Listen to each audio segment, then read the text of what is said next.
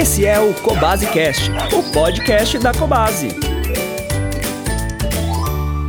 Olá, pessoal! Sou Joyce Lima, médica veterinária e mestre em medicina veterinária preventiva. Você já observou carrapatos no seu animal? Você sabia que eles podem causar muito mais do que uma simples irritação na pele e transmitir também algumas doenças para o seu cãozinho?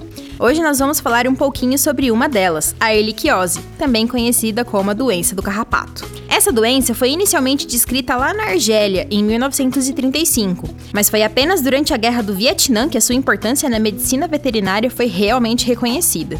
Os cães morriam muito por hemorragias e acreditava-se na época que seria por conta de intoxicações provocadas pelo inimigo. Esse surto gerou um interesse e muito estudo sobre o agente, que a partir dali passou a ser identificado ao redor de todo o mundo. A erliquiose é uma doença infecciosa causada por uma bactéria denominada Ehrlichia canis, que é transmitida transmitida através da picada do carrapato comum, o Ripicéfalos sanguíneos. Outra maneira de transmissão da enfermidade, bem menos comum, é a transfusão sanguínea de um cão infectado para um cão sadio. A doença pode afetar cães de qualquer idade, raça ou sexo. No entanto, filhotes, pastores alemães e pinchers podem desenvolver uma forma mais grave da doença. No Brasil, a erliquiose já foi diagnosticada em diversos estados do país, do norte ao sul, em regiões litorâneas e também no interior. A doença tem três estágios clínicos: a fase aguda, a subclínica e a crônica. Os primeiros sinais da doença costumam ser observados de 7 a 21 dias após a picada do carrapato, que é quando o animal entra na fase que denominamos de aguda. Nessa fase, o cachorro apresenta alguns sintomas que não são tão específicos da doença, como por exemplo a febre, depressão, falta de apetite, perda de peso, pequenas manchas na pele, diarreia, vômitos e até mesmo urina com sangue. Esses sintomas sugerem que existe uma infecção, mas não permitem que o veterinário feche um diagnóstico apenas baseado nelas. Essa fase dura geralmente de duas a quatro semanas e há animais que não sobrevivem a ela. Após a fase aguda e com o seu tratamento, inicia-se a fase subclínica, onde a erlíquia permanece no organismo do cão, podendo durar diversos anos sem causar nenhum sinal ou sintoma clínico evidente. Ou seja, o animal carregará a doença durante um período longo em seu corpo sem nos dar nenhum indício de que ela continua ali. Podem ocorrer alguns episódios de depressão, hemorragias, perda de apetite e mucosas esbranquiçadas devido à ação da bactéria.